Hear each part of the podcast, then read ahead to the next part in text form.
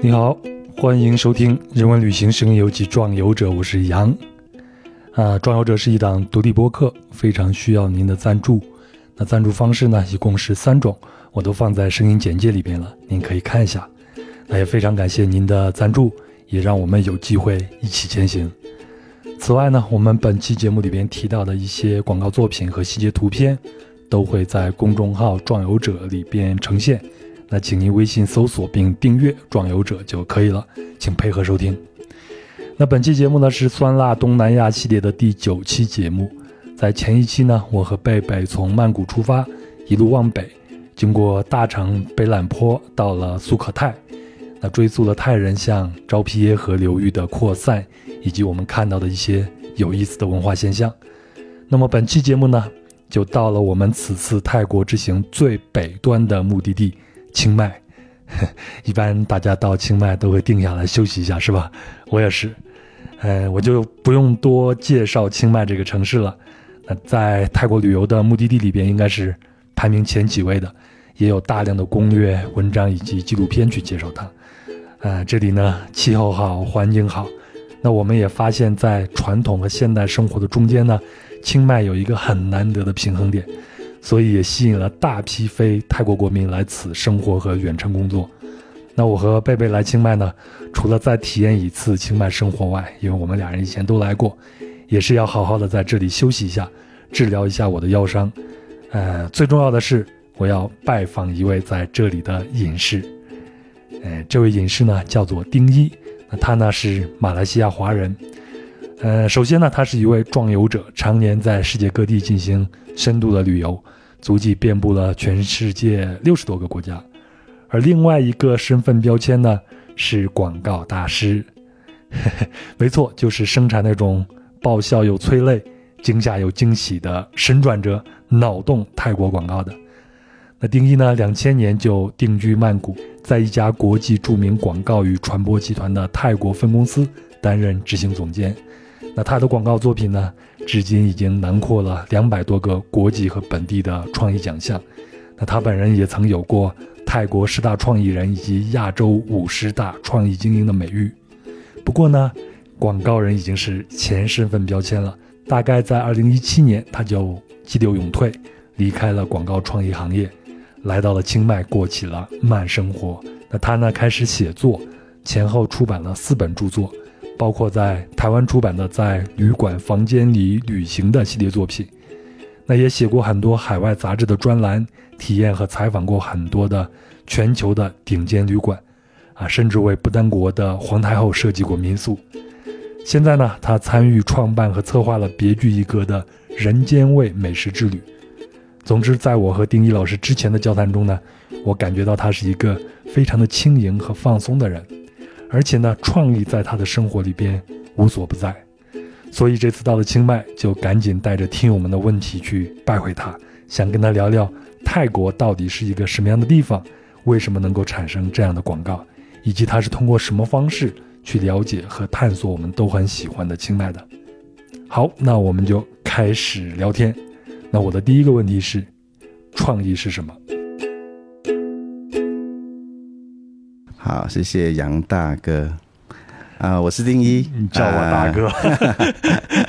因为你个子比我大，而且你的人生历练也挺丰富的。没有没有，那我就礼貌性称你大哥，你你不要介意，这不是年龄的问题，我觉得这是一种尊重。谢谢谢谢。那你走过的世界也挺挺广，挺挺多的。那我觉得你在人生阅历这一块呢，也应该有我学习的地方了。那今天也很高兴能够在清迈啊接待你，然后呢，最重要的是希望你能够在这几天当中能够发现清迈的美，这个这个才是重点。那讲到创意，其实我两千年来到曼谷，那个时候我是在啊之前是在新加坡，嗯，工作了八年。那你知道新加坡是一个小国嘛？嗯。那其实，在每天的生活作息上都是千篇一律的，所以做了八年，开始有一点厌倦了啦。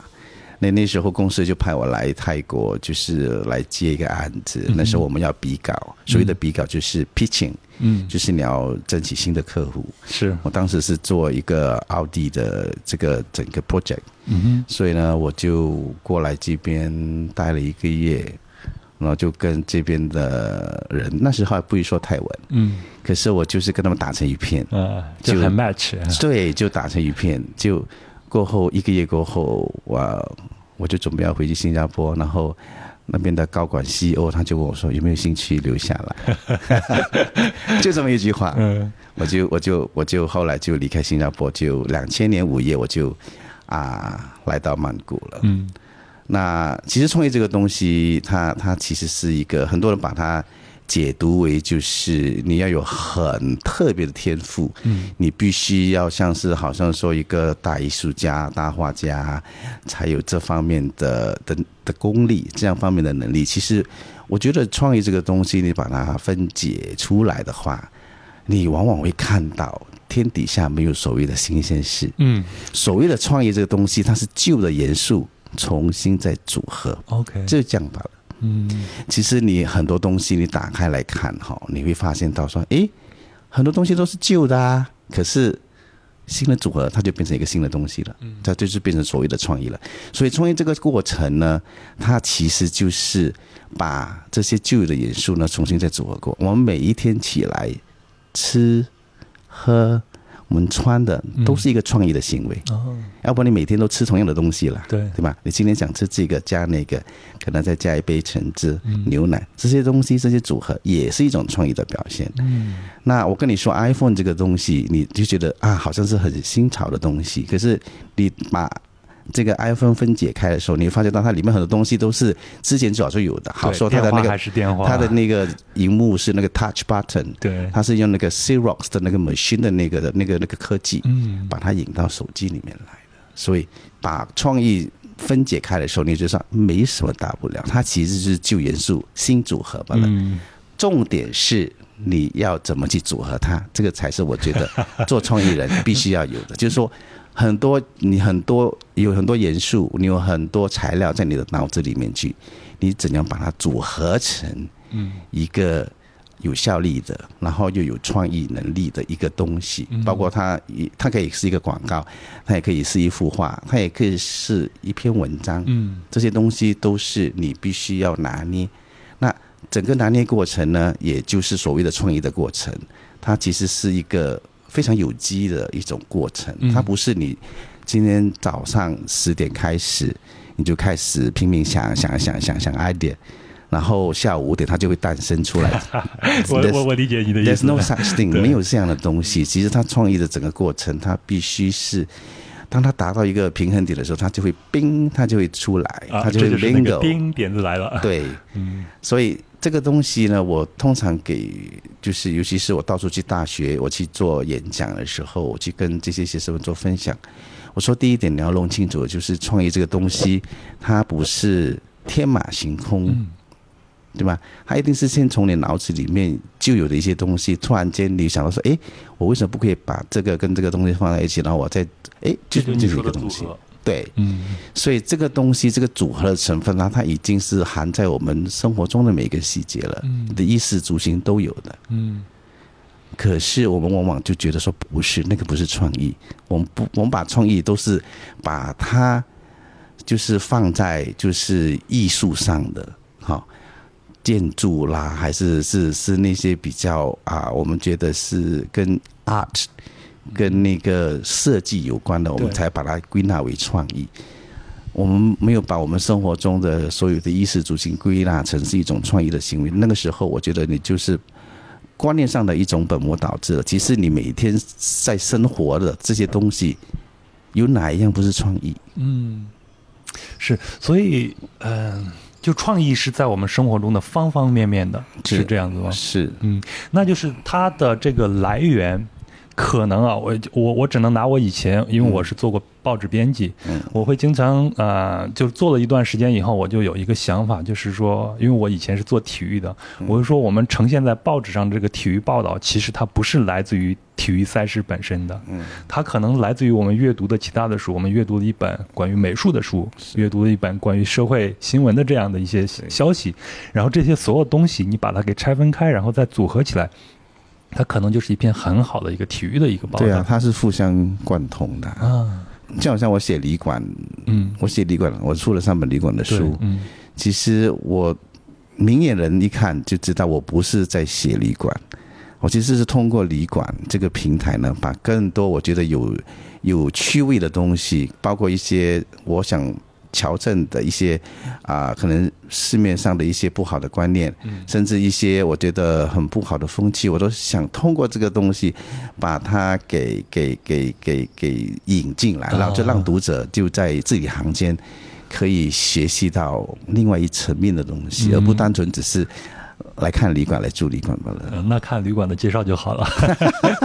对他知道什么 brochure 吧？对这不是我想写的东西。，所以你的这种想法，你的这种融合的这种手法以及组合的这种方式，它就是一个创意的一个闪现。是是，包括我做广告都是一样的。我、嗯我做过一个就是 Kit Kat，你知道吗？那个那个巧克力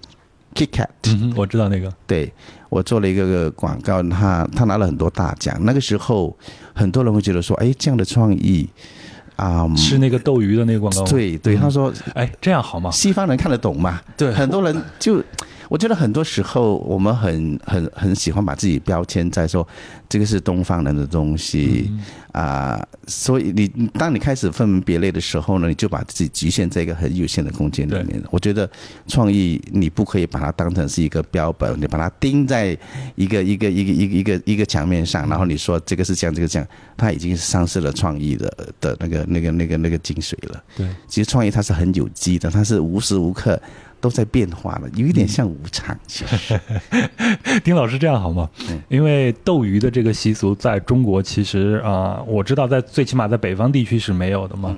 呃，咱们这样，咱们就拿这个广告来作为一个例子，给大家稍微的讲一下，您在这个工作中是一个什么样的流程，以及创意到最后的呈现是什么样子的，好吗？就斗鱼这个风俗，因为我去了马来西亚，我才知道啊，我是在怡保，朋友跟我讲说啊，他们都喜欢呃，在一个缸子里边养两条鱼，对吗？是嗯、然后让它斗鱼。这是我们小时候的一个爱好啦。嗯呃，其实，在新马泰、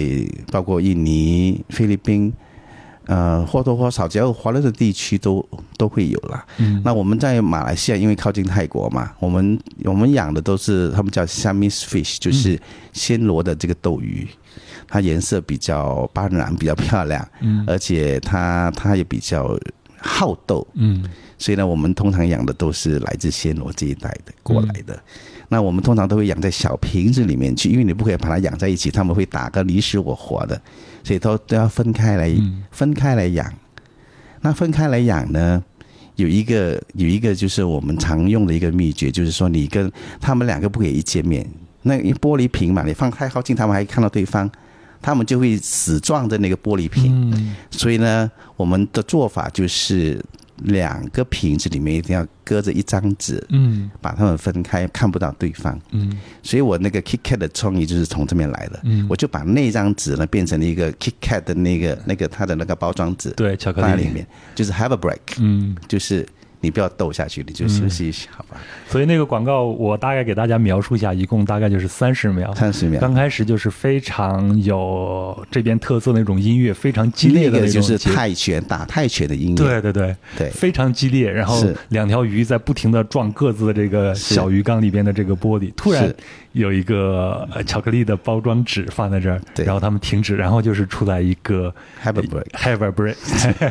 休息一下。对对，嗯，这个点子就斗斗鱼，当你接到，就是当你接到这个巧克力的这个案子的时候，嗯你你是怎么把这个斗鱼的这个想法给它引入进来的呢？其实这个东西就是我跟你所说的，嗯我们生活中的所有的细节都是创意的元素。嗯这个就是从我小时候我养鱼开始，我已经有那一块的经验了，对不对？只是我没有把它重新再组合过。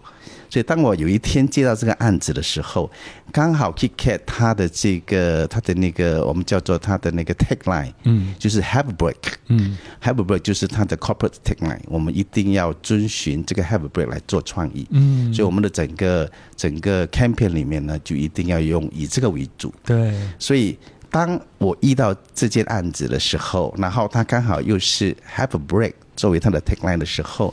突然间我所有的大脑就会把这些元素重新再组合放在一起了。所以这个东西每个人都有养鱼的习惯啊，为什么他们不会想到说要做这个组合呢？这个就是取决于你。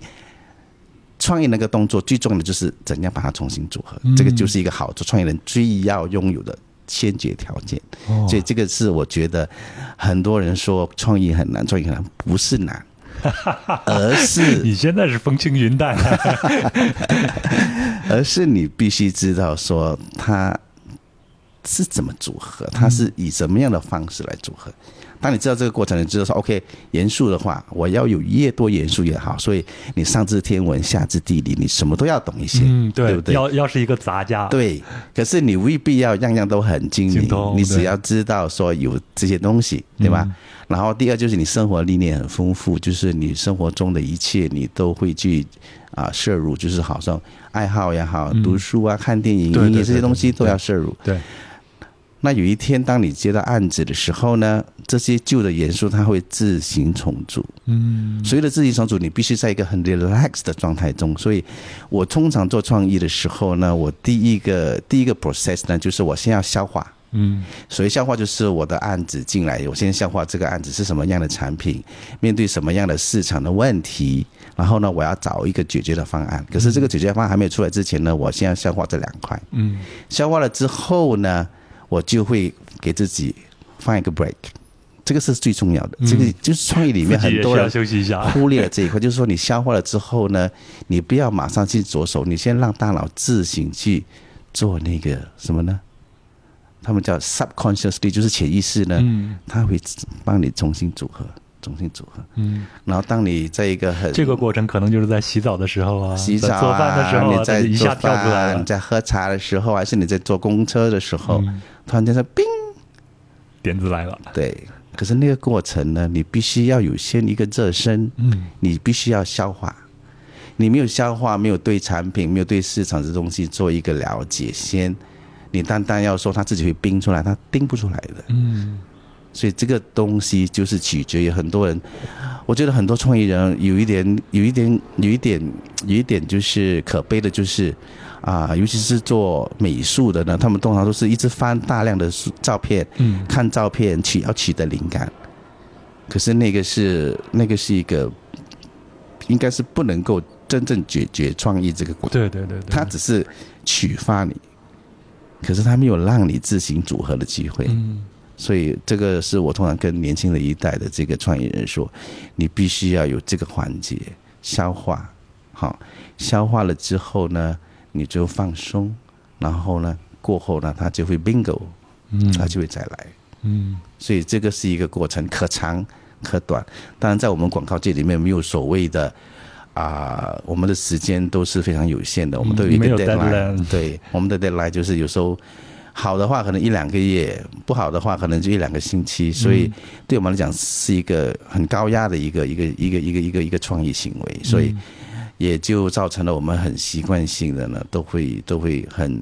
就是我们对某些东西，我们已经已经训练到，就是说啊，一看知道是啊，这个产品应该是要怎么解决，应该面对什么样的问题，所以这个就是对，我觉得刚才的咱们呢，丁老师分享的这些经验和心得啊，我觉得对所有的听友们都还是有很大的一个帮助的。就像我们刚才所说，我们生活中的一切都是创意，不管你现在从事的是什么样的一种职业，可能都需要有一些创意进来。那这些创意从哪儿来呢？功夫在诗外，哎，我们要尽自己可能的让自己多吸收一些东西。它不只是你工作的这一部分，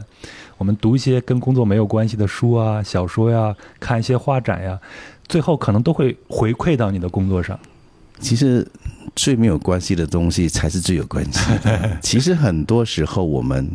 啊，在做一个案子的时候呢，我们往往都我们我们有一个过程叫做 brainstorming，就是脑力激荡。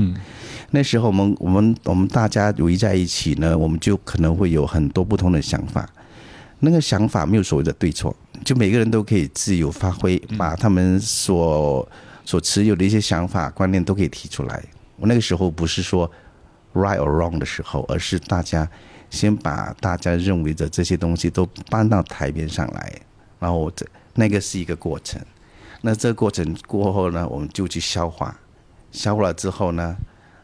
等了一段时间啊，我们再来做创作。嗯，这个几几乎都是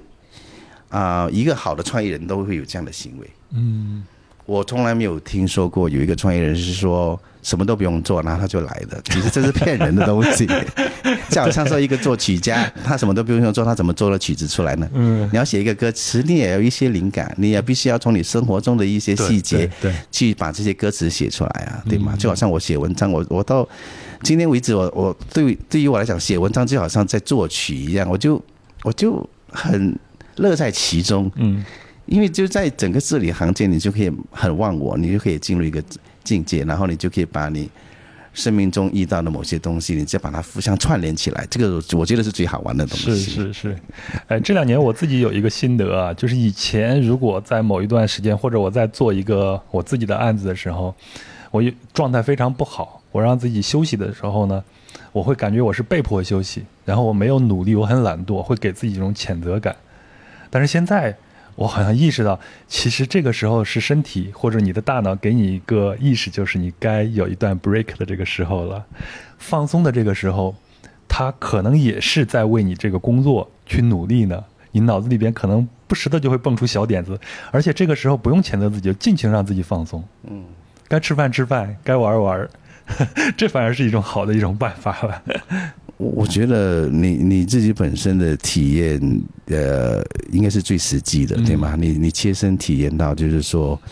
那个你认为最没有效力的、最没有 productive 的这个过程呢，往往是最重要的这个环节。对对。反而很多人忽略这个环节呢，做出来的东西就，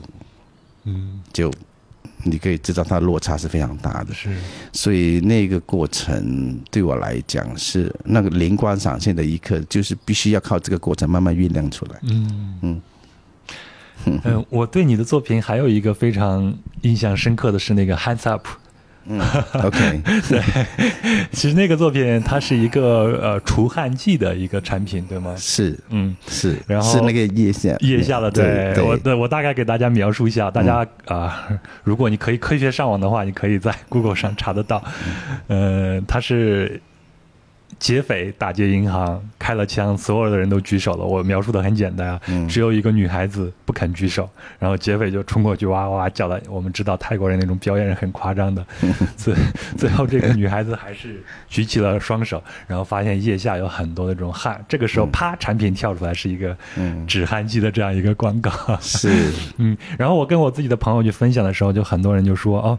泰国人的广告的这个泰国广告人这个脑洞真的是大，所以我有一个听友叫笑佳，包括其他听友也会问，嗯，为什么泰国广告的脑洞可以这么大？还有七群的一位叫做吟游诗人江庸也问了同样的问题，嗯，他是说泰国这样追求个性化和趣味化的广告产生的文化背景是什么？嗯嗯，我我觉得，嗯。你要认识泰国这个整个社会结构，你就会发现到为什么他们在创意这块可以做到这么淋漓尽致。嗯，我我两千年来的时候，这个是我第一支广告，哎，啊，还在不？对啊，就获大获得获大奖了。对，所以我那个时候第一个直觉就是说：天哪，在泰国什么东西都可以。你看劫匪拿枪，对。在马来西亚肯定过不了那个 censorboard，censorboard 就是那个文化审查，对，过不了这一关的，因为有枪，有劫匪，对吗？抢银行，对，这些东西是 no no，在我们也过不了，对，在中国也过不了，在新加坡什么？在泰国他竟然可以通过这个电检处，嗯。这是第一点。第二点，我觉得泰国人的那种能够嘲弄自己的民族，啊。因为跟泰国人相处久了，你会发现到他们对自己，他不把自己看得太重，他们可以取笑他们自己。嗯 You can laugh at yourself。这样的一个民族呢，我觉得他们对凡事不会太过认真，嗯。他们可以抱着一个玩玩的态度来看待某样事情。嗯所以广告这个东西呢，我从客户当中啊、他们所认知的广告呢，就是广告呢，其实就要卖产品，卖产品呢就是要吸引消费者的注意。对，怎么吸引消费者的注意？我就是要做好的广告啊，嗯。然后呢，最好是有娱乐性的广告，因为泰国人天生就喜欢好玩好乐，嗯，他们那种通通性，你可以说，你可以说，假如在西方人的眼里面，就是说，哎呀，不争气，没有 productivity，好做东西就是做了那么一点，然后就放着就去做其他东西。是，可是大家的生活态度不一样。是，可是就是因为这样的天性。造就了嗯泰国人对于这一块呢，他们就就就拿捏的非常好，所以呢，在在在在我们在做广告的时候呢，顾客就明白广告它的作用是什么。嗯你要吸引消费者的注意呢，你必须要一个一个好的这个 script，嗯你才能够做支好的广告，对不对？当你的广告一就是之前之后啦，还是 logo 放到大大的啊，没有人想要看呐、所以这个共识呢，在消费者跟这个客户之间是有一个共识的。嗯，所以这一块就不需要你们再去教育这个客户了。对，就是你不要把广告看得这么认真，嗯不要把它当成一个啊哇，是一个好几千万的一个作品，然后呢，我们一定要产品秀多一点点，人家才不会忘记产品，还是你的台词一定要讲到我们产品的名字。他们没有这样的先入为主的看法，他们会说：“你给我做一个广告，这广告出来呢，每个人都喜欢看，每个人都拍案叫绝，我要这样的广告。”嗯所以呢，因为有这样的需求，有这样的观众，因为你打开泰国的电视台，很多古里古怪的一些电台节目啊、电视节目啊，啊、包括娱乐节目啊，都是很哗众取宠的，都是 都是娱乐性非常高的，了一个哗众取宠这个词。对，娱乐性非常非常高的。嗯。所以它这个高颜值的这个东西呢，它就刚好发挥在广告这一块呢，就就锦上添花了。嗯，所以我们在这边鬼魂，我还做过一个一系列的是鬼魂，是鬼上身的。海鲜的那一个啊，那个鬼上身的、嗯那个这个东西也是一个 taboo 来的，就鬼魂呐、嗯你去马来马来西亚、新加坡，甚至你跑去中国，跟我说我这个广告是跟鬼有关的，他们马上嗯，我我们是建国以后不允许成精。对，因为你们没有鬼神论，对不对？对，所以这个东西，这鬼魂、鬼上身的东西都可以应用。嗯这个东西，我觉得就是它本来就是有的这些东西，嗯对吧？这个元素都有的，可是你怎样把它组合放在一个新的产品上面，嗯这个我觉得就是这就是创意的一种取巧。嗯然后你必须啊、我觉得心还是要非常细腻啦，你心要很细腻，要要要要能够观察入微，你才能够把这些东西重新组合放到一个看似不相关的产品还是服务上。对。对哎，像您刚才说的这个呃，泰国人他这种天性以及他这种包容性，我自己的观察就是，包括我们在社会上也能看到很多的，我不知道在泰国会怎么去称呼他，我们会称为第三性啊，嗯。呃，或者是 Lady Boy 啊嗯这样的一些情况，但是很正常，很正常。包括我去七幺幺去买东西，嗯。然后一个男士化很精致的妆，嗯。然后眉毛也修得很漂亮啊，这些好像没有人会另眼相看他。嗯包括在泰国的广告片里边也出现了这样很多的这这种元素出是现。是非常，其实他们的第三性已经变成他们的就是所谓的第三种身份了。嗯其实我觉得这个应该是得啊、真正要去研究的话，我觉得应该跟他们的宗教有关，嗯因为佛教的观念就是对一切都众生要平等嘛。所以，而且再加上他们啊、有一个观念，就是他们所谓的那个卡玛，卡玛就是你的业力，嗯你的、你的、你的业力，一个人的业力就是随着他前世，他今天会这样，是因为前世的关系，所以反他反反而会更加同情这些人，哦更不会去看低他们，嗯也会去接受他们。这个是我觉得啊、泰国人他们的那种包容力在，在通过宗教，我觉得他们表现出来的就是一种啊、很谦卑。很慈悲的一种表现。嗯。啊、人们对于第三性似乎都好像是是是男女之外，就啊还有一个第三身份，嗯。那么那么的普遍，人家不用异样的眼光，人家也不会用很强的标签，在其他国家，我们都会被标签的话，第三性是不好的，嗯。是邪恶的，是嗯。是罪过的，是对吧？这些东西。那在泰国，其实不只是泰国，其实在老挝、在柬埔寨、在缅甸这几个国家啊、尤其是上座部佛教，他们对这一块的包容力是非常非常强的。哦，原来还有一个宗教文化的这样的一个是原因。是，嗯，我再看一下，接下来有一个朋友问，哎，是 FF 问，在泰国做广告的话，会不会有送审的这个制度呢？就会不会有文化审查呢？啊、基本上只要是不要太过血腥、嗯太过暴力，什么样的主题都可以切入作为广告。嗯，而且就是对暴力会有一个尺度或者衡量的标准在那儿。对，就是他可能打你的话，可能就是这样打，他没有真正打起来的那种感觉。嗯哈，然后也不会可能就是太过血腥啊之类的东西啊，基本上抽烟喝酒还是可以，还是可以秀出来，只要是啊你有正面的回应，就是说哦，可能在一些比较公益的广告呢。他们还是可以秀出来，因为就是要要要要起到这个，就是启发这些民众，就是说不要抽烟、不要喝酒这些东西。他没有说要限制你。嗯嗯，包括裸体，还某个程度上的裸裸露呢，还是可以被被接受的。嗯。对，它是相当开放的。还有一个，还有两个关于广告的问题啊。第一个是，呃，你的客户过来的时候，他会要求你的广告，呃，出来以后会增加它的销量吗？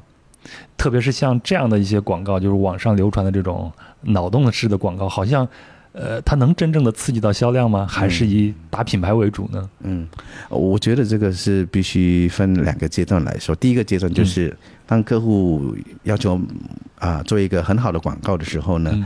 啊、这个是我们先以宣传广告宣传的方式，就是我们当然可以做一支非常突出的广告。嗯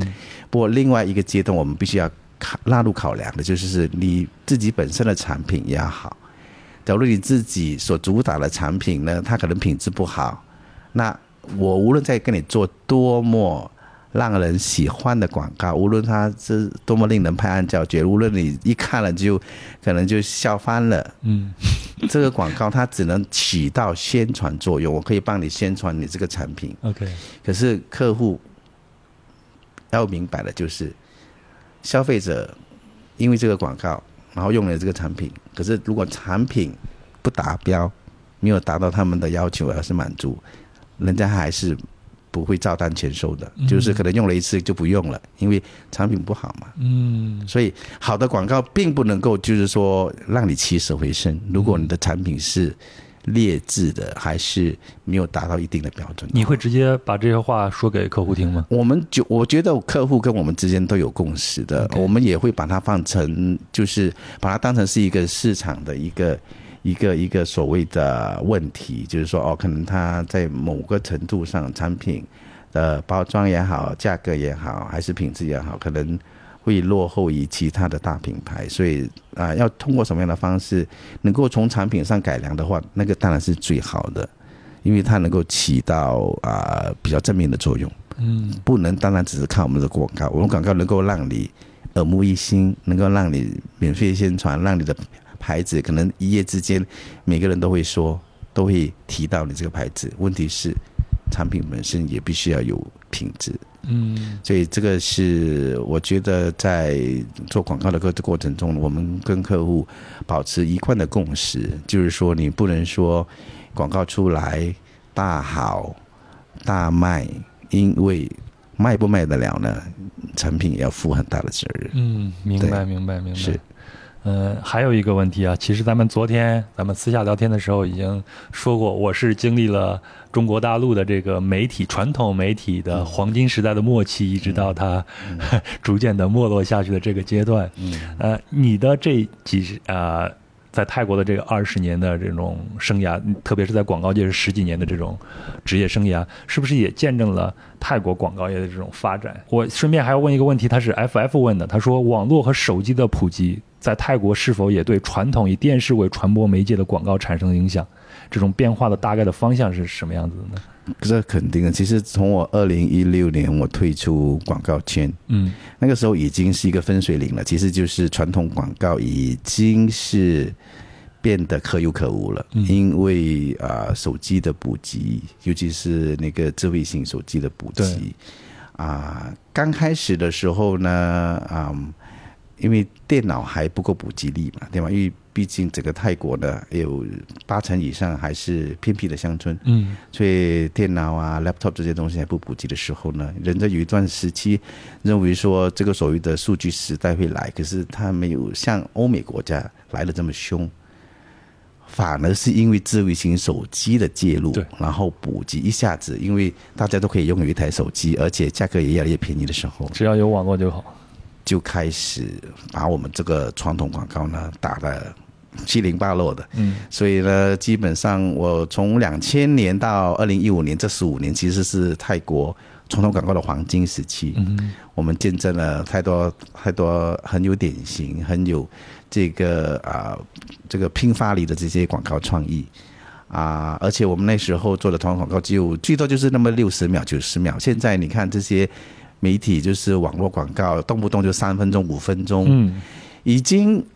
就是说，以前我们还有听友给我传了一个十六分钟的。对，因为我们以前是 是，我觉得每一秒都很重要的时候，我觉得你在说故事的功力，甚至你在整体的包装、你讲去剪辑都非常要讲究。嗯，你必须要做到，就是说每一秒你都在讲那个故事版。甚至一个画面，你就可以把许多不必要的东西都把它呈现出来。对我印象最深的就是斗鱼的那支广告里边那个音乐，是那个音乐真的是对太匹配了。是，可是你看现在，因为网络广告这些所谓的就是自媒体的一些他们所标榜的这些广告，三分钟、五分钟，动不动你讲有十多分钟的，这时候因为有太长的时间，所以所以呢，你你看它有一些画面。甚至有些情节可能也是不需要的，可是就是为了要让它弄成一个小电影，哈，就是他们讲的 short film，所以他们就把这些东西就越拉越长，越拉长。所以我觉得很多东西，一个一个一个一个一个一个玩笑，走路可以在三十秒内讲完，然后你把它拖到三分钟、五分钟的时候呢，那个感觉是完全不一样的，那个那个当头一棒的感觉没了。我觉得，因为它拉的太长了。所以就变成有一点，就是有点无病呻吟吧。嗯，我在想，这个是我看到了一些，如果让我再全新从诠释这些东西的话，我觉得不应该把它拉到这么长。我觉得传统广告里面的经典作品，我们都是三十秒、四十五秒、六十秒就可以把一个故事。说的很好。现在的网络广告还有一个趋势，就会聘请很多的网红或者是明星来做这样的一些事情。是，你你你会怎么看待这些呢？因为之前的那种传统的广告，像您做的这些三十秒、四十五秒的这样广告，可能很多都是一些并不按我们的说法就是素人，并不是非常知名的这种明星来做的。我觉得也是，也得说是因为智慧型手机的普及，嗯，然后呢，每个人手上都有一台，那大家都可以，你现在都可以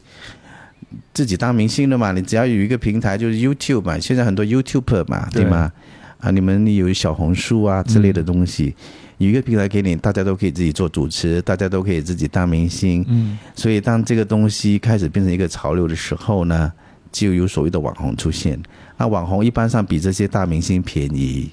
然后呢，他又有一定的粉丝群，所以大家都觉得说，那我还要花这个几千万去请一个大明星，我倒不如就请这些网红，他可能更有效力，对吗？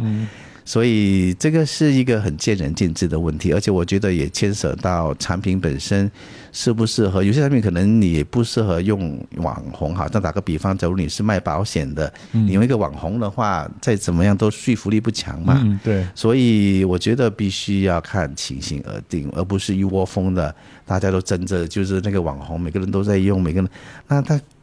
用久了，这个网红代表这么多产品的时候，它的那个可信度也没了。嗯，所以这个我觉得只是一个暂时的趋势。我觉得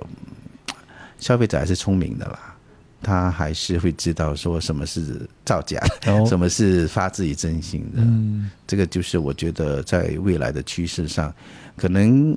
更加简单、更加有有有诚意做出来的作品，反而更会让人去好好的去审视、去启发吧。反而不是那种一味只是要要要让你的眼球大开，然后一直要让你能够一针见血，然后就是很泼辣的一些宣传的方式，我觉得它会慢慢淡化下来。尤其是现在我们媒体的信息量太大了，所以没有什么东西已经是值得你大惊小怪的时候呢，嗯反而觉得回到最极简，回到最最诚意的制作，反而更更更加能够让心跟心之间交流。所以你觉得还会回来的？我觉得会回来。什么东西上到最高峰还是会下来的，没有所谓的一直处在 巅峰之作嘛，对吗？嗯我觉得有时候套句英文说所说的这个 back to basic，你看很多潮流的东西，它又再回来，它又对再回来，对对因为它就是一个过程。时尚圈就是一个 loop 一样，对转来转去。对呀、当当人家都是在哗众取宠，人家都是在那边大声小声的时候呢，反正你觉得什么都不说的时候，反正你更有魅力。反正你觉得你你就可能在万绿丛中一点红嘛，嗯所以这个是时势必然，它就是一个过程，它就是一个循环。我接着你刚才的话说啊，嗯，高峰，那你二零一六年应该是四月份，啊、离开这个广告圈的时候，嗯，你当时应该是处于一个高峰的状态，呃，特别是再往前一年再推啊，嗯嗯你当时为什么要做这样的一个决定呢？是看到了广告业要发生变化吗？啊，这个是其中一点，可是这个不是最主要的因素啦。其实我想要退出广告圈已经有一段日子了。嗯我其实早在三十九岁的时候已经尝试过要退出来了，嗯因为那时候啊，就可能如你所说的啦，人到了一个年龄，然后因为我有到处旅行的习惯嘛，所以你看的比较多的时候，你就觉得说，再加上我自己对佛法的一些体验，嗯觉得这些东西都是可有可无的，都是无常的一种表现。那我想说，希望我的一生当中，并不是全部都用在工作上。我喜欢把，就是我常给自己说的一句话，就是我离开创业，可是我没有真正啊、把创意给抛开，我还是把创意的元素应用在我其他的案子里面去。所以，嗯，你可以所说，啊、可能就已经见山不是山，见水不是水的那个境界了。对我来说，这个东西在创业的过程当中，我其实是是学到了很多很宝贵的东西了。然后后来慢慢整个过程当中，你就会发现到，就是说，其实它就是一个职业。你广告创业在做的这么好，它也顶多就是一个商业行为罢了。它顶多也是在鼓励消费，嗯鼓励消费，鼓励消费。这对于我来讲是人生到了一个境界的时候，你就觉得说，我跟你的理念是相悖的。，对，嗯所以我慢慢就想淡出来。后来第一次淡出来的时候，还是被人家请回去了。嗯我还是因为想要多多去提拔一些年轻的一代啦，所以我那时候又在，我就我那时候停了停了不到一年，然后又出来，然后那个时候就想法就比较确定了，就是说好，那我这几年我出来的时候呢，我要多训练一些就是新的一代，让他们有正确的这个创业的观念，让他们在整个创业的路上呢，不要不要不要走偏路，嗯然后呢，至少不会浪费太多的时间。啊，意味着只是做这些商业行为，希望他们能够通过这个创业行为，能够达到他们要要要要达到的一个境界。他们可能可以做生命中其他的东西，不一定只是要把它锁定在广告这一块。嗯所以后来啊、呃就三十九岁停了半年，然后就就再出来，一直做到做到二零一六年。嗯大概我四十七岁的时候，我就说够了，够了，我就我就我就啊、其实也是酝酿了好多年。对我那时候就已经很明确，就是说我已经够了，我已经，而且我那时候我在我已经开始在写书了嘛，那已经书已经呃在工作的当下，我一直在出书，所以我我那时候后路已经有了，就是我觉得我未来就是会往写作这一块，对，然后再加上我我自己可能就是喜欢旅行嘛，然后后来就是透透过一些文创的团体，嗯。他开始来找我办一些就是比较有深度的这些人文之旅，所以我那个时候就是基本上就把我的这些创意的这个这个精神呢，把它搬到另外一个地方去，啊另外一个区域去了。所以我一退下来呢，我就我就已经很自然的，我都已经在写水到，渠成，对我都那时已经出了第二本了，那就是在那个时候第第二本，然后开始就写第三本，然后包括写创意的书，嗯就把我这个整个泰国的这个创意的心路历程，就把它啊、放在这本书里面。嗯。对，我问一个直接的问题，嗯你有没有怀念过过去在高处时候的那种风光？嗯，不会，我觉得这就是风吹过了，凉了一块，那就没啦。其实我觉得很多时候就是啊、我们一直要直取那个东西，就觉得说你你过了一一个山峰，你还要再过一个山峰，还要再过一个山峰，那是没有止境的。嗯，可是我觉得很多时候对，要很多时候你会觉得说，也不过如此。那生命中就是这样吗？其实我觉得我，我我从我退出广告圈这几年来，我我所有的生命历练反而更加的精彩，反而比我在广告界更精彩。可能没有广告界那时候的呼风唤雨，那时候嗯天之骄子，拿了两百多个奖项，到处飞去国外去领奖的那种风光。可是我觉得那个东西它是它是暂时的，它其实并不是啊。可能作为一个广告人，作为一个创意人，他那个是一件值得骄傲的事情。可是话说回来，我觉得这是生命中我要的东西吗？生命中这个东西是值得骄傲的吗？我反而觉得不是。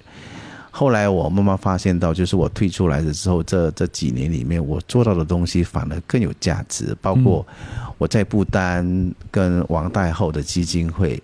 啊，帮他做那边的顾问，嗯啊，帮王太后设计旅馆。我从一个写文 写旅馆的人变成设计旅馆的人，这个这些东西都是我之前没有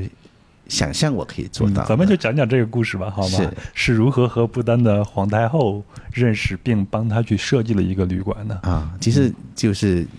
因为我在我们开始进入到旅行这一趴了。因为就因为我我是专门写旅馆的嘛，嗯对吗？那那那那个时候去不丹的时候就。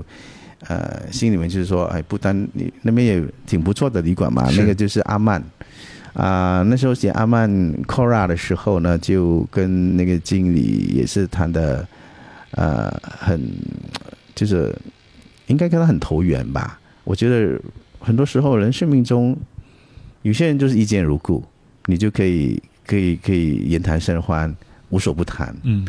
所以跟他聊聊聊聊聊聊聊聊，然后就后来就啊、在在阿曼的几个园区，我们就到处去去那边住雪梨馆，然后呢就认识了一个认识了一个当地的这个民族歌手。嗯。啊，叫叫拉莫杜帕，他他他是一个相当有名，他相相当于这个台湾的张惠妹。啊，啊，他他就是家喻户晓的一个名字，嗯他是民族歌手来的。那那个时候，他就他就他就他知道我在写旅馆嘛，他就跟我说：“哇，希望你有机会的话，能够也来啊、这个这个不丹啊，带着你的一些好朋友啊，嗯啊，我可以带你看不一样的这个不丹嘛。所以那个时候我就跟他说，我倒是有希望能够有这个机会，就是落脚在不丹一阵子，做点事情。嗯我那时候已经退出来了，那他就说好啊，那我就介绍你吧。他就帮我介绍给这个不丹王太后的基金会里面，去那边做顾问。所以在那边做顾问了之后，王太后知道我是写旅馆的，后来就召见了我，然后就呃问我有没有兴趣，就是帮他一把哦那个是义务性的，嗯因为 这么王太信任你王太后，王太后，对呀、她就是这么信任我，而且我我入宫去见她的时候，完全一点礼仪都不需要，我觉得她跟我之间就好像一个老朋友。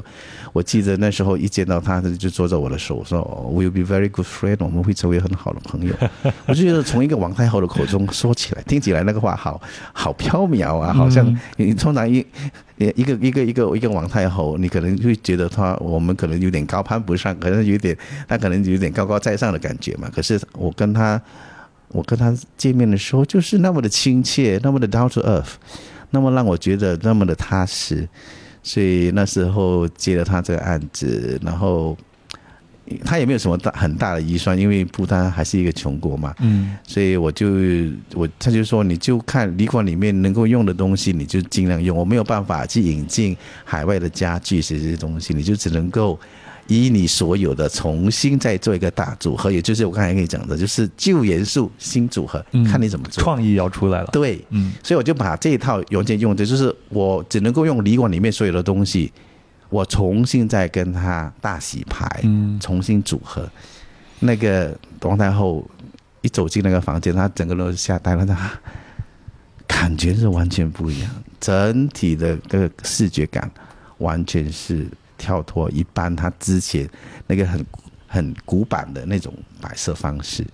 所以那个是在不动用一分钱，不也也就动用的钱非常少，只是一些小小的一些一些摆设品。嗯，你用了什么元素在里边？而且我还有一个问题，你嗯本身不是学这种建筑设计的，对。你用什么样的方式来完成你的哦，其实我觉得，得我第一我第一点必须，那很多人都跟我说，哇，你真大胆，你还能够哈能够接这个案子，你还真的是认为自己可以做得了。我说我其实没有想太多，我觉得我能够做，所以人家信任我。我的一个前提就是我没有办法给你看那些设计图啊，还是那个蓝图之类的这种 layout 不会画，我不会画，因为我不是这方面的。不过，我就跟王太后说：“你给我一个空的房间，嗯。我做给你看，那个更有实质感，那个更有那个立体感嘛，嗯。对吗？你看图跟看一个房间，哪一个比较比较真实？对对对，对吗？嗯那好的话没差，反正我也不需要画什么图，因为我都没有什么预算嘛。你就只能够用酒店里面所有的东西，看你怎么去组合。我就这边拿这边拿，把其他之前散落在各处的的东西，我把它重新再组合在一起。嗯我希望能够把你看给你看来之前跟之后的那个照片，你会觉得说哇，真的是应验了我所坚持的一个理念嘛，就是天下没有什么新鲜的东西啦，什么东西什么创业行为都是旧的东西重新再组合嗯，大了。但是这这种组合是带着你自己对生活、对这个地区，啊、的一个深深的一个了解的对，情况下，肯定，因为嗯我我其中一个就是我觉得生活细节非常重要。嗯那我觉得王太后这么放心让我去做，因为也另外一点就是因为我有佛教的背景，因为我也自己也是我的呃皈依上师也是藏传藏传佛教的，嗯所以我对这个 Vajrayana Vajrayana Buddhism 呢，就是金刚圣呢，我是非常熟悉的，所以我就跟王太后说，我会把这些佛教的元素呢放在这个设计的细节上。嗯而且呢是放的非常贴切。打个比方，我在这个一大片的落地窗，我就去他们的森林，他们有很多的森林嘛，对吧？嗯不丹八十八线是森林嘛，嗯松林，我就去那边找枯木，跟找一些石头，它有很多种石头，很漂亮的石头，山岩都很漂亮，我就带，我就因为这些都不用钱的，都是国家公园里面的嗯啊。经过王太后的批准，我就可以进去里面把这些自然的元素带进来。那我就找找了这种长形的那个那个那个玻璃瓶，长形的，我就把这个石头呢分成黑色跟白色。好，我一共有七个小瓶子，啊然后就把黑石跟白石放在里面。这个就是遵循了一个佛教的故事。佛教的故事有一个故事，有一个有一个做法呢，就是你如何去观察你自心。也就是说，当你有一个不好的念头的时候呢，你就要放一粒黑石头在一个盒子里面；当你有一个好的念头的时候，你就放一粒白色的石头。嗯那你每一天的镜头的时候，你在晚上睡觉的时候，你打开，你看到底是黑石头多还是白石头多，来断定你这一天里面你的念头是好还是坏，哪一个居多。日行五身的一个方法。对，所以我就把这个东西呢，把它体现在设计的元素上。石头是免费的，只找那个玻璃瓶，然后就把它放在窗口上，七个。这个太妙了。对，所以王大伟说：“喂，这个东西其实到处他一看都能看懂。”是，然后我们我们整个不丹。什么不多，就是石头跟那个木头最多。嗯，然后我又用很多再生循循环的这些老木头，因为在不丹的寺庙里面有很多木头呢，是很漂亮的，经过了长年累月，可能上百年的洗礼，它的木头已经滑到好美好美，被人在塌了一两个世纪。嗯，但是我们美感是，我觉得一般的木头都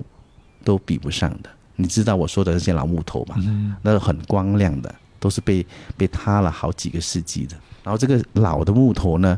就变成了我们旅馆的设计的一个元素了。嗯它可以变成一个 coffee table，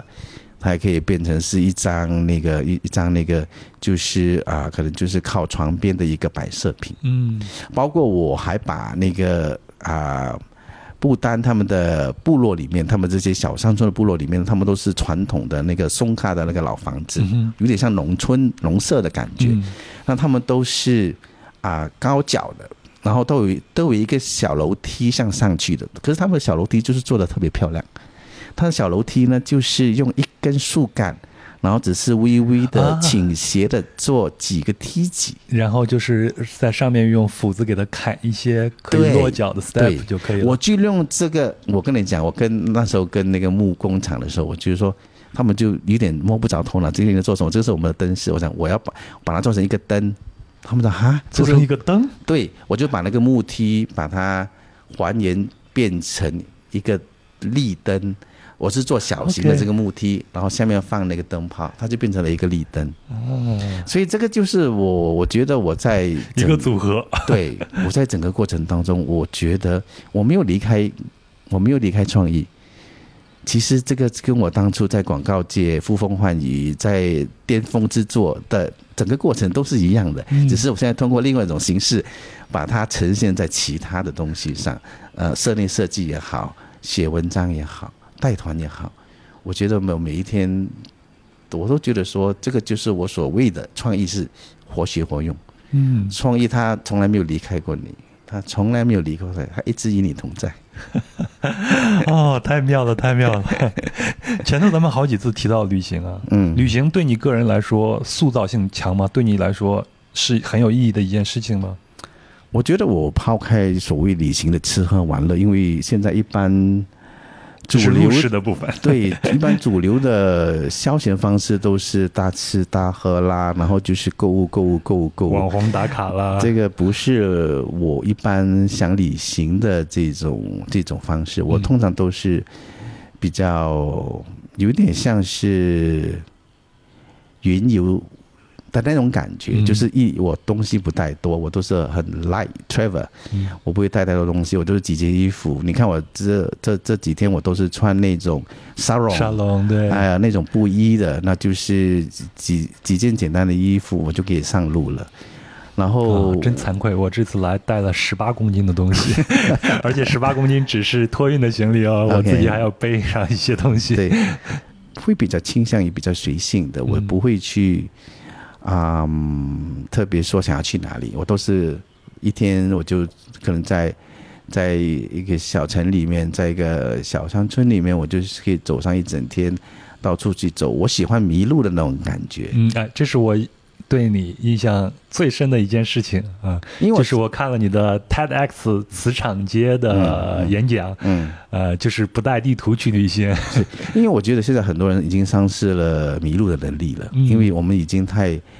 太依赖于依赖于这个 Google Map，对，太依赖于这些所谓的卫星导航，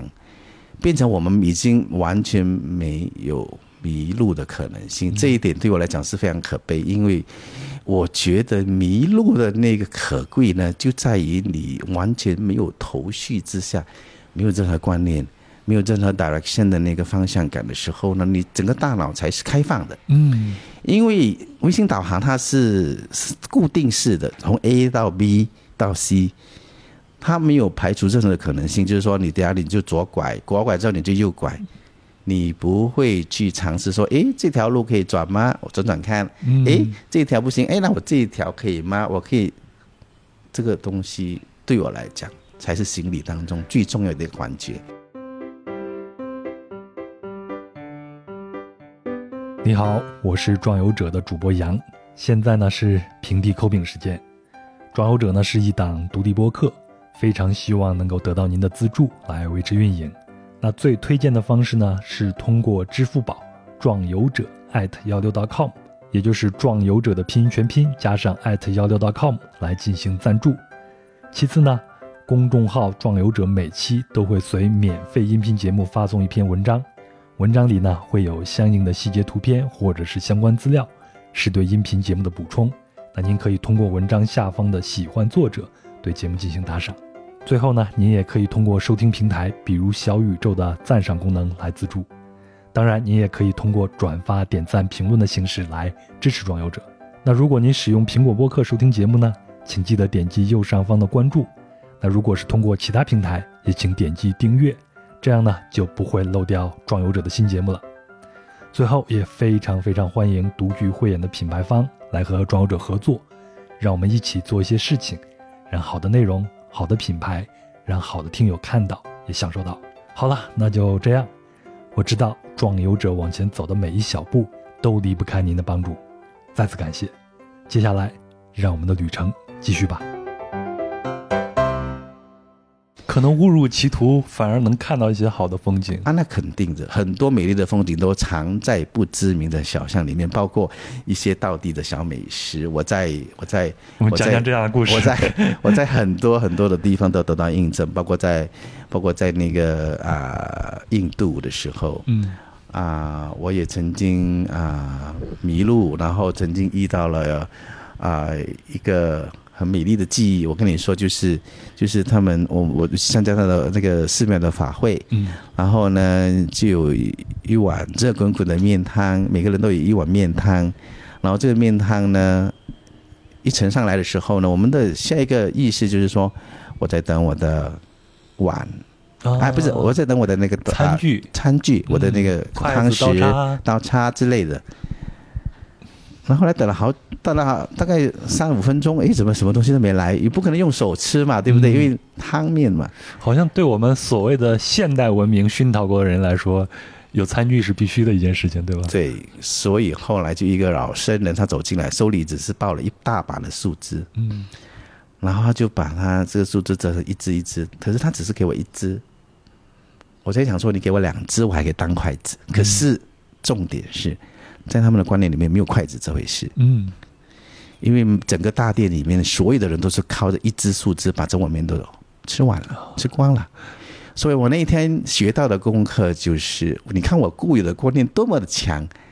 他给我一只树枝，我还要多一只，因为我要当筷子来用。嗯，我没有想到说，除了筷子之外，还有其他的方式吗？有啊，嗯，你看人家都一直都是一上来都是靠一只树枝就可以吃完整碗面了，我为什么一定要用筷子，要用我的汤匙跟叉子呢？所以我觉得这种观念的的的的的这种，就是他会颠覆你旧有的观念，嗯，这个是我觉得我在心里当中我最珍惜的，我最我最我最。喜欢的那个整体的感受，就是当我看到一个东西，我从来没有看过这个东西的时候，我对它，我跟它之间是非常纯洁的，我没有附带任何的有色眼镜，没有任何的标签，没有任何的概念下看这个东西，我觉得我那时候跟他的关系是非常自然的，很纯净的。可是我们现在放眼看，我们现在看我们生命中的每个东西，我们都戴有色眼镜，我们都很标签化的才看到的东西，我们都被观念给束缚上了。对，我们都被我们被观念给塑造，但是也被束缚。对，所以。这些东西都是我心里当中，我觉得是最珍贵的，反而不是那些那些呃，当然我心里当中也免不了会去 会去住大旅馆啊，吃三星 三星大厨的这些东西。可是我觉得那个只是一时之爽，嗯，我觉得它只是口感上的一种一一一种一种爽快，它没有美感。它只是一种快感。反而我觉得我心灵中的美感是来自于这些不起眼的小东西。你你昨天假如有有发现到我带你去另外一家饭店拉恰曼卡，嗯，那家饭店那家饭店是我第一本书里面的第一家旅馆了。我那时候在度假的时候写的。我觉得我佩服那个国宝级的那个建筑师昆翁啊，他的那个去了他的图书馆，他的每一个细节，包括一个小椅子啦，包括一瓦一石啦，一木一梁啦，他都是很用心的在那边。在在在在在在在进行着，我每次去住都会有一些惊喜，包括我们昨天去看，又有新的佛像进引进来了，新的货座来了，然后植物又换了，它无时无刻都不在改变当中，它也应验了我常说的无常，其实是很美的一个东西。要不然它每次都是一本一成不变的话，我去那边住了几回，我可能就不想再去住了。对对，它每次都给我那种新鲜感。我觉得他的新鲜感来自于他就是对一些很普通的小东西，他就是很用心的去做它，所以他也就让我联想到一个啊智利的浪漫诗人聂鲁达。哦，聂鲁达。对，聂鲁达的诗歌，他出过一本叫做《凡物之歌》。嗯。这部这部这部诗叫《All Day Do Common Thing》，里面呢，他一个肥皂，他一双袜子，一碗汤。一张小椅子，一张床，他都能够写出很绝美的这个诗词。那我也觉得这就是我觉得当当当这个东西，它其实这些不起眼的东西，其实是占据我们生活中巨大的部分。是我们人生中很多东西都是这些不起眼的东西组成的。对，当你说你对他们不在意的时候，那你就忽略了生命中最重要的东西，因为它占有你你生命中太多太多了。所以这个《凡物诗歌》是一本诗集，也是我最最崇佩的一位诗人他的作品。那我就把它应用在这个拉加马卡这篇文章上的时候，我就跟他啊这个理念跟这个这个昆隆阿的理念是，他什么是同出一辙的。那我在整个行李当中呢，无论是吃的、穿穿的，他甚至他的浴袍啦，他的那个床床单啦。我都觉得可以找到他那种温暖，找到聂鲁达所说的那个那个所谓的平凡的东西的不平凡，所以这个就是我为什么我当初在写拉扎曼卡的时候呢，我就很自然的想到了聂鲁达，我就把尼鲁茶放进了这篇文章，组合起来了。对，所以这个东西它真的是很好玩的，它其实是不同的。不同的组合，不同的环境下所产生的，所以我反而觉得我现在写文章比我做广告更好玩了，因为 因为文字的的的的字里行间那个天马行空，真的是自由了，更自由，更自由，那更是更不是超乎你的想象之之外的。所以过去三年，因为疫情的原因，大家都出不去。在这三年中间呢，我呃会读一些书。我反而觉得在书本里边的这种旅行或者说是神游，其实是最自由的。对，所以我第一本书，我第一本书就叫在旅馆房间里旅行。很多人当时出一一一书一出来的时候呢，出版社第一个问题，这个名字有点怪啊，在旅馆房间里旅行能吗？行吗？这是当初的第一个，他们的第一个反应。对，后来我跟他们再三保证，我说读者的眼睛是雪亮的。嗯。他们会知道，这另外一种方式的旅行，它不是我们所谓的一般世俗的旅行，嗯，而是一趟心灵之旅，是通过心跟心的交流。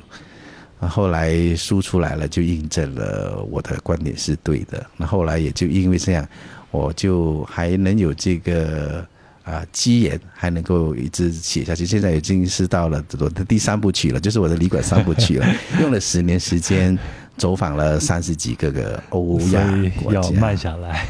你现在是一种慢速慢生活的这种状态。对对对，而且我也把这个我写旅馆写书的这整个过程呢，现在我也把它还原到我的这个深度旅游团了。我之两去年呢，我就跟了几个好朋友创立了这个人间味。嗯。当初是因为古迹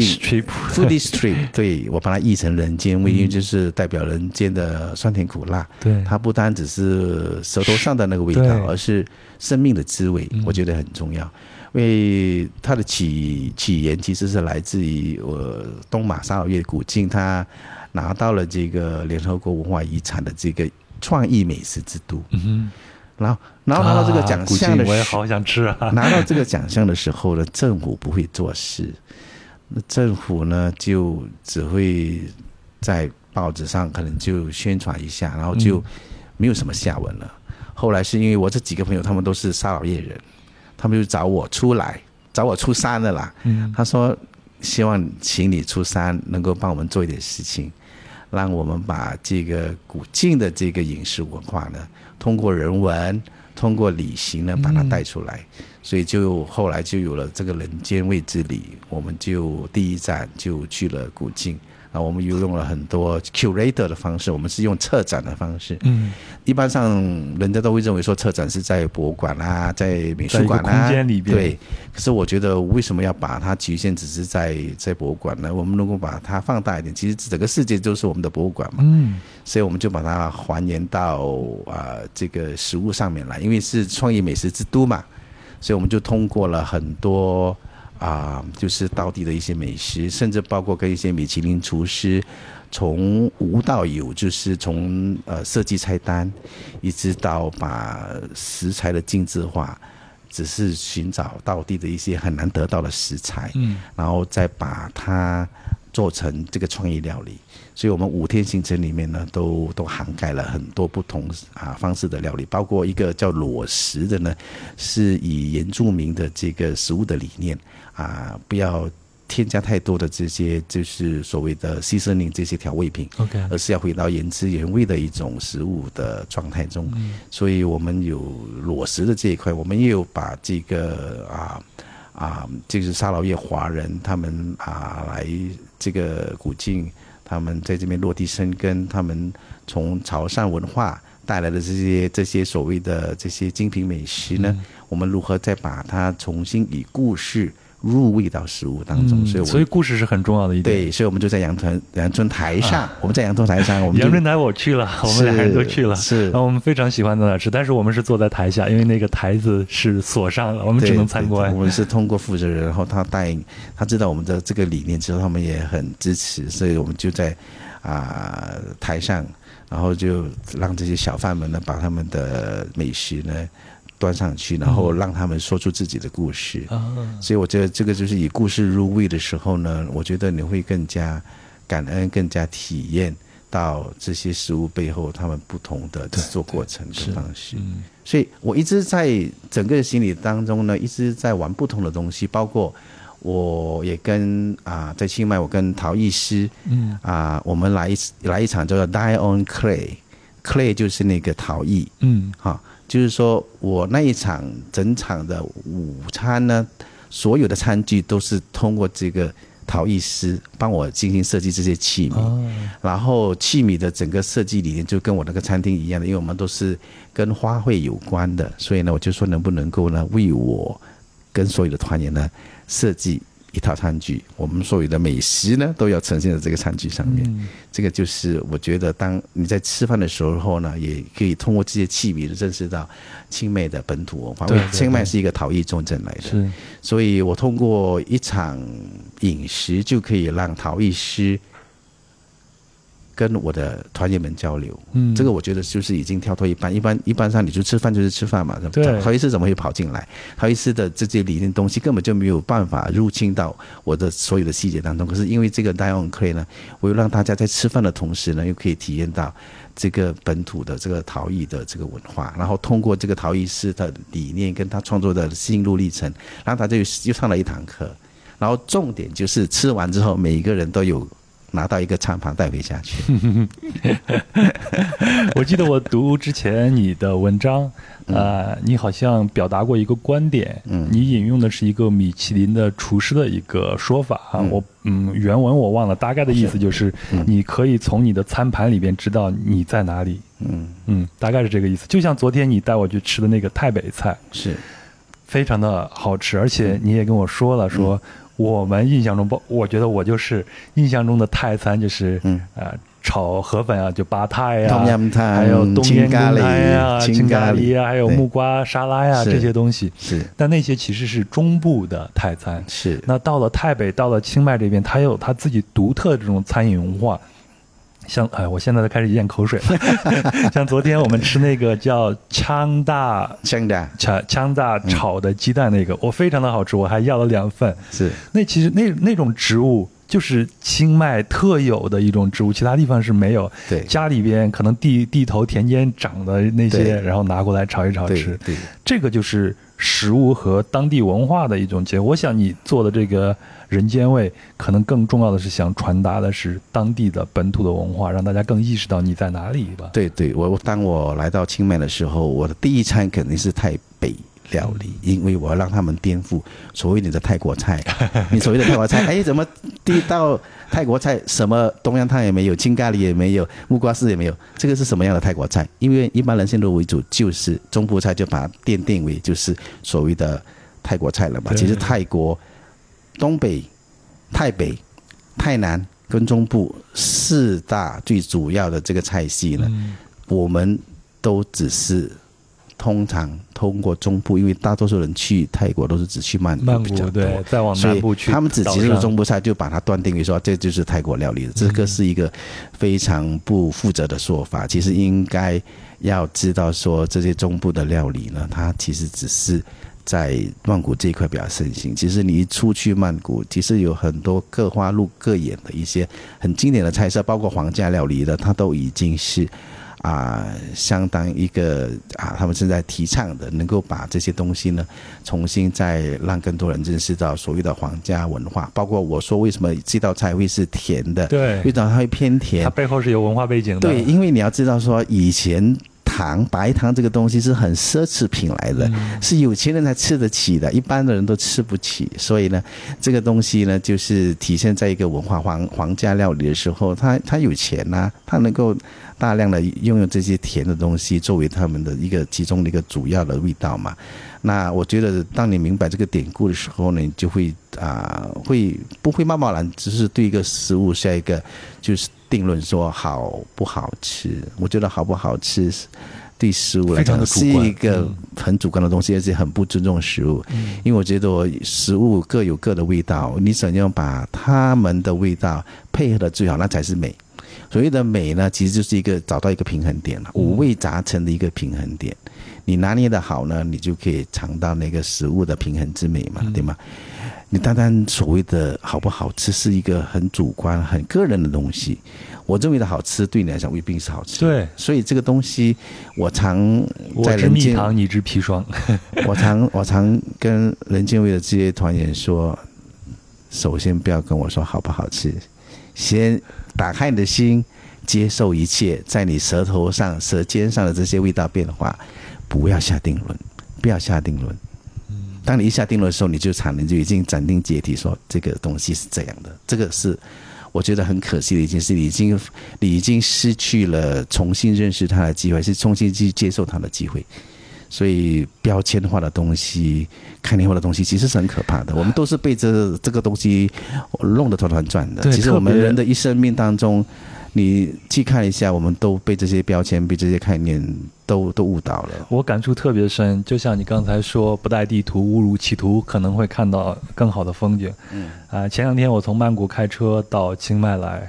中间要开一段山路，我就丧失了手机信号，谷歌地图也用不了了。嗯我当时非常的焦虑，嗯 觉得我能走出去吗？如果没有地没有没有这个手机信号，一会儿还是没有导航的话，我该怎么办？世上只有那一条路，我一直往前走也没有什么问题，甚至我可能稍微停下来看看周问边也也是一个好的办法。你问问人，你就多认识一个人。，对，就像食物，食物也同样是如此。所以这个对我讲，这是食物最基本的尊重，我们一定要给他。我其实觉得，假如你可以看清这些标签，靠近这些概念，知道我们不用被他头乱转的时候呢，你才是真正认识到你生命中最初始的那个状态，也就是我们所说的佛性。嗯，其实所谓的佛性，并不是那么的高深，其实佛性它都是与我们同在的。其实我其实也尝试把佛性作为就是创意的一个体现。嗯哼，它其实就是一个我们自用而不知的东西，只是我们每天都被标签化、被概念化，我们的观念太强太强了，有很多时候都是我们自己社会啦，我们的家庭啊，对，我们的教育呀，我结婚了，我必须要生孩子，我工作了，我必须要努力，所造成的，所以就变成。我们就活在这一层一层的这个这个这个我所谓的这个残卷之中，我们都脱不出来，脱离不出来。所以，其实学佛的目的就是要一层一层把它剥开，一层一层剥开，到最后你看到里面什么都没有。嗯，你说会对人生的这些所谓的广告的这个大事业有有有。怀念或者怀念吗？有有有有有有想要再回去吗？我觉得没有，因为我就很坦白的跟你说，一层一层剥开，什么都没有。其实它就是一个过程，那个事事情过了，我觉得就把它当成就是一个一个回忆就好了，不需要再去怀念它，更不想要再去执着于它。我觉得每一个当下。是我应该要要要活下去的的的那个原因，而不是过去，也不是未来。很多时候我们担心的未来的东西都不会发生，可是我们就是白白浪费很多时间去策划未来，然后呢去缅怀过去，我们忘了活在当下这一刻。对对，所以这听起来好像很玄很深，其实一点都不。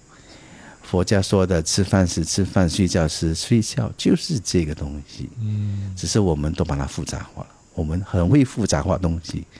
所以呢，广告里面有一句名言，就是 “simplify, simplify, simplify”，就是把它再简单，再简单。唉，今天这一番谈话真的受教了，受教了。呃，咱这样，咱们最后咱们再聊聊清迈。嗯。为什么会选择在清迈你一定是很喜欢了。好在哪儿？我其实清迈其实这个东西哈，因为我在这边住了二十多年嘛，啊，有常来这边就是来这边拍片啊，就来这边走走啊，所以我对这个地方第一个直觉就是，我觉得它啊是基本上它是一个小山城嘛，嗯，然后啊，我觉得民风也挺朴素的。啊，最重要的就是没有曼谷的那种车水马龙啊，然后嘈杂。啊那在曼谷待了接近二十年，我我觉得我已经不想在那个环境下，在那边生活下去，所以我当时就说我想搬来清迈。那来清迈的另外一个原因，就是因为清迈也是一个联合联合国文化遗产，它是创意之都，它是 City of Creativity。啊，清迈有很多很好的本土的手工艺文化。嗯，清迈也有很多很漂亮的这些老寺庙，它的建筑体系呢，还是停留在兰纳风格。其实，其实清迈、清迈啊、梅洪索呐、那呐、佩啊、佩亚哦，这这这这八府呢，都是称为兰纳朝代。嗯呃，那是十三世纪，十三世纪到到一直到现在，已经有七百年的历史了。当然啊，作为一国之都啦，因为清迈是一九二九六年啊，这个孟赖王第一任兰纳王，他他从清迈他就迁都到清迈来。你看，我说孟赖王，你可能没有印象，我讲清迈你有印象吧？嗯，清迈清赖，嗯，这个 “rai” 字就是孟赖国王的名字来的，是国王的城市，嗯，叫清赖，清是城市。赖就是这个国王的名字，所以我们现在看到的清迈的古城，实际上就是古啊清迈王的都城。对，嗯，然后清迈就是新城的意思，买是新的意思，所以清迈是新都之意思。那兰纳，它所有的文化，它其实就跟暹罗文化完全是。两两麻子事来的，所以你真正有来清迈，你就说，哎，他怎么好像跟曼谷完全不一样？对，他的民风也好，他的语言也好，他的这个风土习惯，甚至他的饮食料理，你看，我们昨天没有大鱼大肉，我们都是很淳朴的一些瓜果蔬菜，对不对？搞大不了就有那些是可能就野猪肉啊、鸡肉啊这些东西，没有所谓的这这些海鲜类的东西，因为它不靠海嘛。我我在很多国家当中最吸引我的往往就是他们这个文化这一块人文这一块，因为我觉得一个国家假如它的人文底蕴好的话，通常他们其他东西都不会做得太差，包括他的饮食文化，包括他的一些基基本的建设都不会差到。比如像咱们俩人都比较喜欢的秘鲁，它有印加王朝的这种文化底蕴，是而且有很多的融合，它现在的料理就非常的好吃，在国际上也很著名。对对对，所以这个东西就是我觉得清迈人的温文儒雅啦，然后他的民风朴素，再加上我觉得啊、我自己个人是很喜欢山，我不太喜欢沙滩、嗯海边，我都喜欢依山依森林，呃而过我的生活，所以我在这边找到了我的一个。啊、我很写意、很放松的的的生活的另外一个层面。那我在曼谷，我已经没有，我已经丧失了在曼谷生存的那个能力了，因为 我一看到那些交通，一看到那些人的那种、那种、那种欲念啊，嗯，我会哦我会感我会很难受，我会很难受。所以我在曼谷通常都是出去公干一下，我就迫不及待想要回来这边。你去拜过四面佛吗？嗯，没有。没有其实生面佛不是 不是佛来的啦。呃，当初没有认识佛之前，以为他是佛，其实他只是一个梵天嗯啊、他也也梵天就是可能比人好一点，只不过他也梵天也有欲念嘛，嗯所以为什么他就有求必应啊？他就跟你相应嘛，你的欲念越强。他能够让你意念得成的话，你就必须要去还愿这些东西。对我没有诋毁的意思啊，嗯我我也很尊重呃宗教，包括是。是是我去那边看的时候，确实看见大家呃，就像在做交易一样。嗯，我给你供香烛，然后我有一个呃愿望，你帮我实现，然后我对再来还愿这样。对对对。嗯其实佛教的这些这些求神问卦这些东西呢，其实并不是佛教的其中一个，它只是文化层面的东西它其实并不是佛教的提倡的一个东西。嗯其实真正的佛教里面没有这些东西，嗯，文化是最容易跟宗教产生关系的嘛。包括释迦牟尼最早他是反对偶像化的，对但是现在到处都是他的佛像。对对对，所以这个东西你要理清了之后，你才会明白说哦，为什么这样的做法？其实很多时候很多人学佛，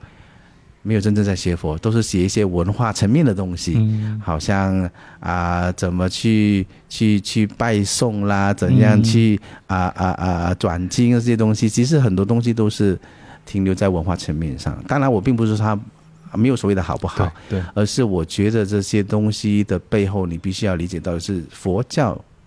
佛法到最后只讲一个东西，就是怎样调服你的心。嗯，所以清迈这个环境可以帮助你看到自己的内心。是每天都要遇到你自己，每天都要遇见你自己。嗯很多时候我们都没有看到自己，没有遇见自己，嗯我们都跟着外面的外境在转。嗯其实学佛就是学到最后就是遇见你自己。好，那咱们最后一个环节啊，呃，肯定还有很多的听友可能会来过清迈，嗯但是他的旅行的方向或者方式和你是不一样的。按你自己的方方式给大家推荐一下，在如果来清迈旅行的话，大概会走一个什么样的一个路线？可以看一些什么，然后吃一些什么样的食物，能够更好的去体验当地的这种文化。我们简短一点，花个四五分钟来介绍一下，好吧？我其实很少开清单，因为我觉得这我理解你，我理解对，你。因为我觉得但这是我节目的一个固定的环节。OK OK 是吗？嗯，哦，你每个每个讲者都必须要有一个清单出来吗嗯？大部分都会有自己的一个按他自己的理解来一个小小的推荐而已。OK，嗯好好，那我可以大概就我不列一个单子啦，我就大概就是说来清迈，我觉得必须要去体验的东西吧，嗯。我觉得才能够真正去深入。可能就以我做人间位，我刚刚两个星期前刚办完了这个清迈人间位嘛，嗯。那我觉得从第一点就是从这个兰纳的建筑多了解这个这个他们的这个建筑体系，也有助于我们认识啊、兰纳的这个文化，包括它的文字啊、我在我的人间位当中有请到一个很出名的这个兰纳书法家。他是专门写兰纳文的，这个文字呢已经是有七百年，然后已经是失传了。嗯会写的人不多，通常只在寺庙才看到这个兰纳的这个文字，它比泰文的这个把这个梵文会更漂亮。那我会请这个老师呢，会把每个人的名字呢用这个兰纳古文呈现出来。所以通过啊兰纳的建筑。兰纳的这个文字呢，是是解读这清迈这个城市最佳的一个方式，因为我觉得你来到清迈没有认识兰纳文化，你等于白来了，你等于入宝山而空手而回，因为它之所以跟所有的这个泰国各处不一样，就是因为它之前本来它就是一个自自主的一个一个一个王朝来的，它只是在一九三九年就是啊。那纳瓦拉王那个 King Nawaran，他第三十六任就是兰纳最后一任国王。他一九三九年去世的时候呢，啊，清迈也就正式，就整个台北就正式并入了这个暹罗的版图。所以呢，嗯，你必须从建筑、从文化、从从这一块去去了解，然后当然食物是泰北料理，当然我们之前已经谈了很多了，就是它有别于一般的泰国料理。通过这个这个这个泰北料理，你可以多多了解他们的地理文化，因为套你刚才所说的嘛，从一个餐盘上就可以知道我现在所处的是在哪一个国家哪一个地方嘛，这个才是体现出我我也是人间一直在提倡的，就是吃到地吃当令的东西。所以，包括啊，这边也有一家餐厅，它也就是跟当地的这些啊啊小农夫，跟啊他们甚至就跟他们长期就是就是根据季节不同的变换呢，就是拿这些就从农场到餐桌这样一个对，对，所以他们菜单上永远都是你要问说这道菜。啊，现在不是季节，所以这道菜没了。嗯，我觉得来清迈的话，你没有通过台北料理这一块去了解、深入了解啊饮食文化这一块，也是也是也是一件我觉得赏心乐事。你真的就就慢慢去挖的时候，你发现到哦，为什么他们在在这一块可以运用这样多不同的蘸酱？我们。我们昨天只是尝到一个叫南配翁的蘸酱，其实它有很多很多，我看有，也就是我们云南人说的蘸水，是就几好几十种这种不同的蘸酱，配合不同的蔬菜，所以这个从饮食这一块也是。必须要真正去着手的，我就不说什么餐厅了，因为我觉得这个东西是很个人的东西。嗯，我觉得你有兴趣，要不咱这样好吗？嗯，说一下，包括那个建筑啊，啊，就是哪一个建筑是可以啊比较好的体现兰纳建筑风格的，说一下，然后我把它写下来，放到我们的声音简介里边，让大家也有一个参考，好吧？嗯，好好好。寺庙其实啊，在在在。清迈这边是挺多的啦，啊，比较有代表性的可能就是那个瓦帕行，嗯。啊，然后瓦盘道，啊，然后可能就是另外一个我喜欢去的，就是在苏铁山山腰上，不是那个那个双龙寺，而是山腰上的有一个叫半崖寺，叫瓦帕拉。那个是整个都是老木头，而且它不是金碧辉煌，它是很原木色系的。嗯，我觉得有一点带有京都色彩的，就是雨季的时候呢，它整个佛塔都长满了青苔，很有京都色彩的一个老老老建筑来的。我觉得我反而会更推荐这些小景点，它可能不是打卡热点。对，可是我又很担心一说出来。这个东西就会变成你放心，我的节目影响力没有那么大，所以这个这个就是呃，这几件事情都觉得是可以可以试的。然后餐厅比较有代表性的餐厅，可能就昨天我们去的那个 Kitty Party，嗯，因为他自己本身也就是一直在提倡这个泰北料理，他们也不会因为啊大势所然而去更改他们的菜单。然后另外昨天那顿饭，就我个人的体验来说，让我吃到感动。嗯，真的是吃到感动了。是，还有另外一家就是邓丽经常爱去的一家叫亨片的，也是台北料理。嗯那个也是一家小而美的餐厅，不过它的口味就是它很非常非常非常地道的。嗯，所以呢，它跟 Kitty Party 比起来呢，Kitty Party 会稍微在口感上它还拿捏的更好，那会与时并进。那亨片呢，它就比较传统的台北料理，不是一般人都能够接受。不过它。是一个小小餐厅，而且布置也挺漂亮的，所以这个也是再加上有邓丽君坐镇啊。邓丽君以前常来，就是她必须常吃饭的一个地方，就是这个亨片。嗯，对。对，那还有一个皇家料理，我觉得我想提倡的就是啊，叫阿詹塞柚。这个皇家料理呢，她是一个一个七十七岁的老太太，她是一个在大学教烹饪课程三十多年的，然后她是皇家，就是每次皇族他们来这边考察的时候呢，他们都会把她的菜呢，就会把它送到这个皇宫里面去。所以他是一个很有名的的的这个烹饪师傅，然后他自己开了这些餐厅呢，也拿了好几年的米其林了。然后他石雕，他的石雕非常有名，嗯，食物的雕刻。然后他的料理呢，完完全全就是跳脱一般，就是他会，他会偏甜。刚才我们说到为什么他偏甜的原因。然后他很多很多很多料理都是你可能在外面的泰国料理菜单上都吃不到的。包括就是有有有有一种鱼，它是它把它的鱼肉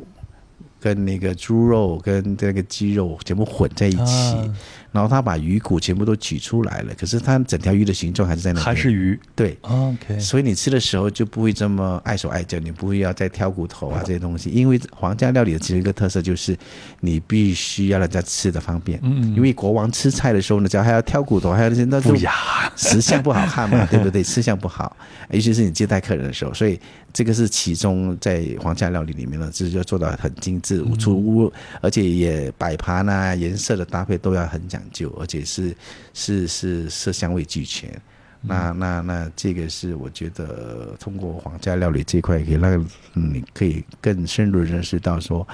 啊，泰国它也是一个一个非常热爱他们国王的一个地方嘛。嗯，那皇家料理这一块也是值得，我觉得有时间的话是可以好好去研究，去最重要是要打开你的心。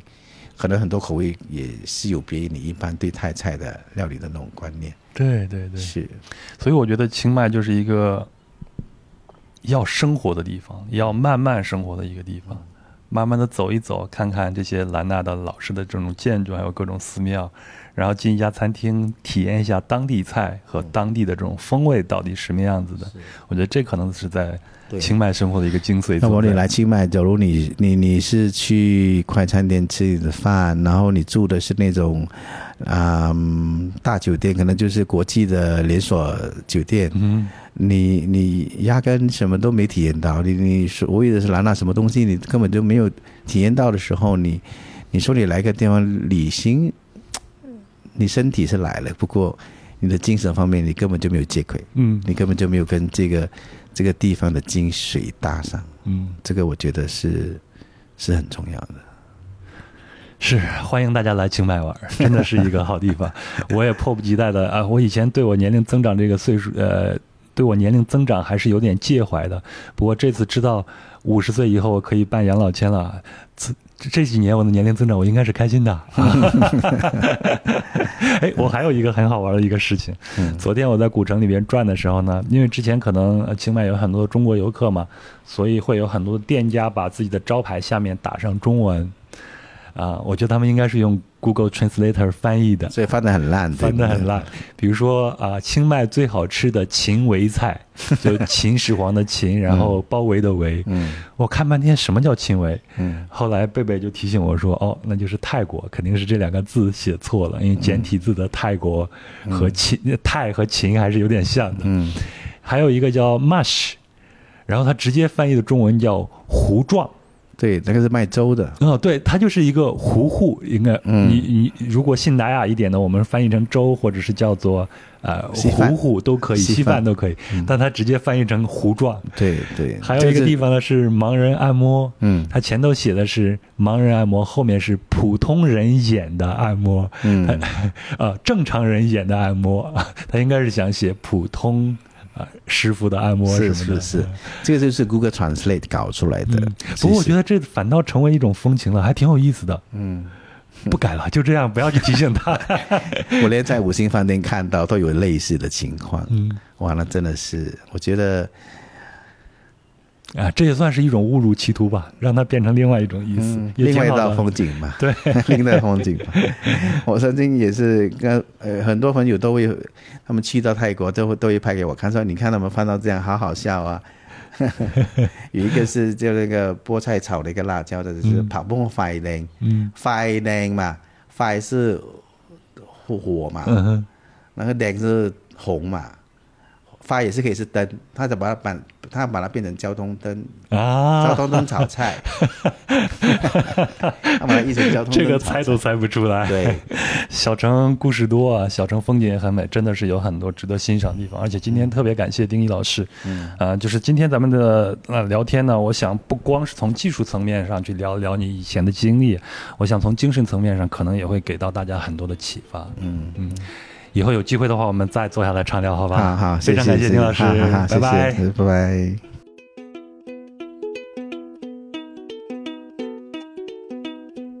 好，那这就是本期节目的全部内容了。非常感谢丁一老师的分享，也谢谢在听友群里面提问的听友，也要谢谢您的陪伴和收听。那下期节目呢，将于十一月十三号更新。那我们将继续酸辣东南亚之旅。那下一站呢，我们将前往印度尼西亚。那印度尼西亚呢，也是我第一次到达啊，一共是有两期节目。第一期呢，我请到了曾佳慧，那她呢是一名人类学者，长期在印度尼西亚从事人类学的研究。那我请她分享看到的印尼的一些社会现象。那在第二期呢，我和贝贝会聊聊我们在巴厘岛旅行时的发现。在巴厘岛我们住了十几天，还有挺多啊挺有意思的一些发现的，敬请期待。最后呢，如果您对本期节目有什么想说的、想聊的，欢迎在评论区里边留言。那我们在节目里边提到的相关细节图片呢，也会在公众号“壮游者”的文章里边展示，请您微信搜索并订阅“壮游者”就可以了。那如果您有商务合作的需求呢，请邮件至壮游者艾特幺二六 .com，或者呢添加微信“壮游者二零一八”，也就是壮游者的拼音全拼加上艾特幺六 .com，那微信呢就是壮游者的拼音全拼加上二零一八。那如果您要加入壮游者的听友群呢，也请添加这个微信号。也提醒您，如果使用苹果播客来收听节目呢，请一定要点右上角的关注。那如果是其他平台，也要点订阅，这样呢就不会漏掉壮游者的更新了。也非常感谢您能够转发壮游者给身边同样喜欢旅行的朋友。那点赞、评论和转发也是对壮游者的支持，非常感谢。好，那就祝您新一周好心情，咱们下期再会。